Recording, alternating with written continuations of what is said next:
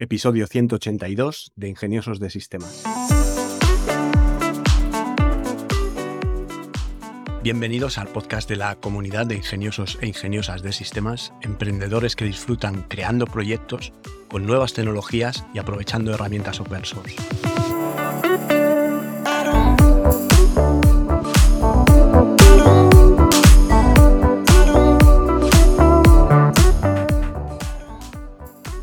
Hoy es martes 27 de diciembre de 2022 y seguimos hablando de inteligencia artificial. Pero antes déjame que aproveche para recordarte que en tecnolitas.com tienes un plan de asesoría tecnológica que por tan solo 3 euros al mes, sin permanencia, puedes hacer cualquier pregunta sobre blockchain, NFT, inteligencia artificial, realidad virtual, herramientas de software de código abierto, implementaciones web, flujos de trabajo, negocios digitales, lo que necesites preguntar. Te registras al plan, en la parte privada de la web me pones la pregunta y a partir de ahí nos hablamos por correo electrónico. Ya hemos tenido varios episodios en los que hemos hablado sobre inteligencia artificial, redes neuronales, aprendizaje automático o machine learning.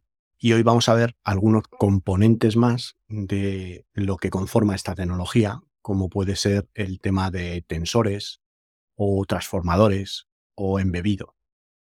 Realmente las redes neuronales eh, utilizan unas matrices numéricas que se llaman tensores y los tensores son estructuras matemáticas que se utilizan para representar datos en forma numérica. Se puede pensar en esto como arreglos o matrices multidimensionales de números que se utilizan comúnmente para el contexto de redes neuronales. Por ejemplo, un tensor de dos dimensiones puede representar una imagen en blanco y negro, donde cada elemento del tensor es un píxel de la imagen. Por ejemplo, si tienes un tensor de 2x2, representaría una imagen de 2 píxeles de ancho por 2 píxeles de alto.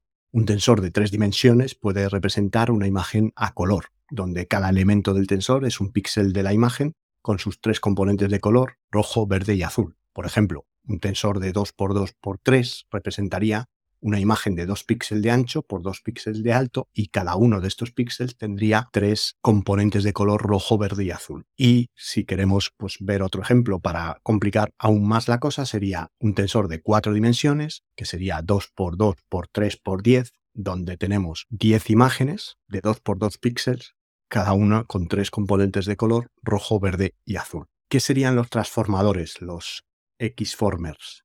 Que no son los transformes de los coches estos que se convierten en robot. Estos son los transformadores de una red neuronal. Son modelos de procesamiento de lenguaje natural que se utilizan para realizar tareas como la traducción de texto de un idioma a otro, la predicción de la palabra siguiente en la frase o la clasificación de sentimiento de un texto.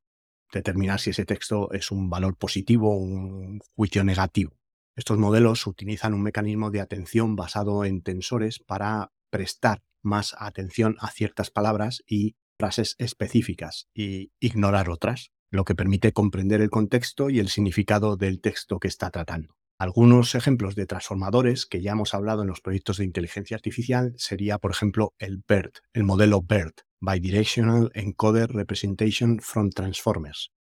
Este modelo, las siglas BERT, es un modelo de transformación utilizado para realizar tareas como la clasificación del sentimiento de un texto, la predicción de una palabra siguiente en la frase o la resolución de un problema de lenguaje natural. GPT-3, este famoso modelo que tanto está dando que hablar de OpenAI, que son las siglas de Generative Free Training Transformer 3, es un modelo de transformación utilizado para realizar tareas como la traducción de un texto de un idioma a otro, la generación de texto y la respuesta a preguntas. Y luego pues tenemos Transformer XL, que es un modelo de transformador utilizado para realizar tareas como la predicción de las siguientes palabras en una frase o la predicción de una secuencia futura a partir de una secuencia histórica. Y para completar estos dos componentes, que son los tensores y los transformadores, están los embebidos. Los embebidos, también conocidos como vectores de palabras. Son representaciones de palabras o frases en forma de vectores numéricos utilizados en modelo de procesamiento de lenguaje natural. Estos vectores se crean a partir de un conjunto de palabras conocidas como el vocabulario y se utilizan para representar el significado de las palabras de manera que pueda ser procesada por un modelo de aprendizaje automático. Los embebidos se utilizan en aplicaciones como la traducción de texto de un idioma a otro, la predicción de las palabras o la clasificación del sentimiento del texto. Algunos ejemplos de embebidos o vectores de palabras incluirían el Word2Vec. Este modelo de embebido se utiliza para representar palabras en forma de vectores numéricos y se basa en la idea de que las palabras que aparecen en contextos similares tienen significados similares. Globe, de Global Vectors, es un modelo de embebidos que se utiliza para representar palabras como vectores numéricos y se basa en la idea de que las palabras que aparecen juntas tienen también significados relacionados. Y por último estaría como ejemplo el Fast Test, que es un modelo embebido que utiliza para representar vectores de palabras que pueden dividirse en subpartes conocida como n-gramas, n-gramas, que tienen significados similares. Y junto a estos tres elementos, los tensores, los transformadores y los embebidos, en una red neuronal están las funciones y las capas. Como funciones tenemos la función de activación. Las funciones de activación son funciones matemáticas que se aplican a la salida de cada neurona en una red neuronal y que tienen el objeto de agregar no linearidad, que es importante porque permite a la red aprender patrones más complejos que aquellos patrones que son eh, lineales. Como ejemplos de estas funciones de activación podríamos encontrar la función sigmoide, que es una función de activación no lineal y que toma el valor de la entrada y lo transforma en un valor entre 0 y 1. Esta función es útil para problemas de resolución binaria o clasificación binaria. Por ejemplo, si un correo es spam o no es spam. La función ReLU de Rectified Linear Unit es una función de activación no lineal que se utiliza a menudo en redes neuronales y que toma un valor de entrada y es una función que toma el valor de la entrada y devuelve cero si el resultado de la función es negativo y el valor de la entrada es positivo. Esta función es útil para problemas de regresión, como predecir el precio de una casa a partir de características como el tamaño y la ubicación. Función TANH, que es la tangente hiperbólica, esta función de activación no lineal se utiliza a menudo en redes neuronales que toman un valor de entrada y lo transforman en un valor entre menos 1 y 1. Esta función es útil para problemas de clasificación binaria y regresión. Sería como mezclar las dos funciones de activación anteriores en una sola. Luego están las capas de normalización, que son capas que se utilizan para normalizar los datos de entrada o de salida de una red neuronal. Esto puede mejorar mucho el rendimiento de un modelo y ayudar a evitar el desvanecimiento del gradiente, que es un problema que se produce cuando el gradiente de la función se vuelve tan pequeño durante el entrenamiento que se desvanece y desaparece.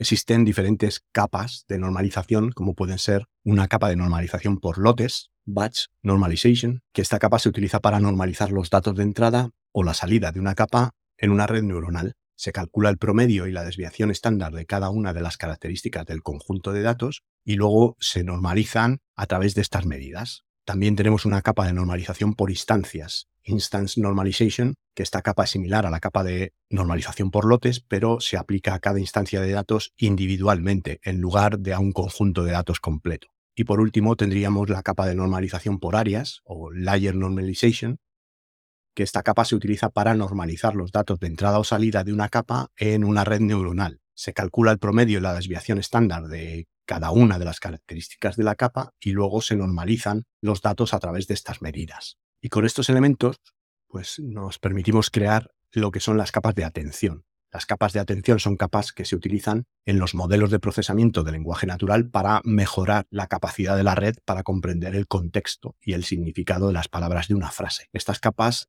utilizan un mecanismo de atención para prestar atención a ciertas palabras o frases específicas e ignorar otras. Hay diferentes tipos de capas de atención que se pueden utilizar en el modelo de procesamiento del lenguaje natural, cada una de las cuales tienen sus propias características y ventajas. Tenemos también aquí la capa de atención por lotes, que esta capa se utiliza para un lote de palabras o una frase a la vez. Tenemos la capa de atención por pares, que se utiliza para calcular atención entre pares de palabras o pares de frases, y la capa de atención por secuencias, que esta capa se utiliza para calcular la atención a lo largo de una secuencia de palabras o de frases. Para ilustrar todo esto, supongamos que tenemos un modelo de procesamiento de lenguaje natural que se entrenó para responder a preguntas sobre el tiempo, el tiempo meteorológico. Si le proporcionamos la pregunta ¿cuál será el pronóstico del tiempo para mañana en Madrid? El modelo puede utilizar una capa de atención por secuencias para prestar atención a cada una de las palabras de la pregunta y utilizar el contexto y el significado de las palabras para formular una respuesta precisa. Para hacer esto, el modelo puede asignar un vector numérico a cada palabra del vocabulario y utilizar estos vectores para determinar el contexto y el significado de cada palabra en la pregunta. A continuación, el modelo puede utilizar la capa de atención por secuencias para prestar atención a las palabras claves mañana y Madrid y utilizar esta información para determinar la respuesta. En este caso, pues la respuesta que respondería el modelo sería mañana en Madrid el pronóstico del tiempo es de cielos despejados y temperatura máximas de 12 grados, por ejemplo. Esta respuesta se formularía a partir del contexto y el significado de las palabras en la pregunta y del conocimiento previo del modelo sobre el tiempo en Madrid. ¿Qué es un vector numérico? Que hemos utilizado en tensores y hemos utilizado en algunos de los componentes de estas capas. Pues un vector numérico de tres dimensiones es simplemente un arreglo de tres números. Por ejemplo, un vector numérico de tres dimensiones podría ser con la forma, pues, entre corchetes 1,2,3. Los vectores numéricos se utilizan a menudo en el procesamiento del lenguaje natural y el aprendizaje automático para representar palabras y frases de manera que se pueda utilizar modelos matemáticos. Cada elemento en el vector numérico puede representar una característica específica de la palabra o de la frase, como su género, su número o el tiempo verbal. Por ejemplo, imaginar que tenemos un vector numérico de tres dimensiones que representa la palabra correr en el tiempo presente. Podríamos asignar el valor 1 al primer elemento del vector para representar el género masculino, el valor 2 en el segundo elemento del vector para representar singular y el valor 3 en el tercer elemento del vector para representar el tiempo presente. El vector quedaría de la siguiente manera, 1, 2, 3. Este vector numérico permite entender el contexto y el significado de la palabra correr, que es tiempo presente, género masculino y singular, y utilizar esta información para hacer tareas de traducción o para comparar el contexto en otras frases, determinar el sentimiento o juicio de la frase o hacer simplemente traducciones de un idioma a otro. Como veis, bueno, pues estos son los elementos que, unidos a las redes neuronales y unidos a los algoritmos que hay en esas redes neuronales, permiten que los modelos de Machine Learning o aprendizaje automático se entrenen y consigan una mayor precisión y un mayor entendimiento del lenguaje natural hasta llegar a precisiones como la de ChatGPT, que es una aplicación basada en el modelo GPT-3 que está entrenado con estas tecnologías y estos componentes dentro de las redes neuronales. Ya para terminar, quiero recordaros que os apuntéis al canal de Telegram en tecnolitas.com barra Telegram o al final el enlace en las notas del programa, donde ahí voy a ir poniendo vídeos que explican de alguna manera más gráfica y más sencilla lo que comentamos aquí en los episodios del podcast. También recordaros que quedan unos cuantos días hasta que acabe el año en el que la membresía sigue costando 3 euros al mes y a partir del 1 de enero va a costar 5 euros cada mes o 50 euros al año. Por mi parte, no mucho más, agradeceros otra vez que estéis ahí, vuestro apoyo, vuestra difusión y vuestros me gusta o 5 estrellas en Spotify o en la plataforma donde me escuchéis.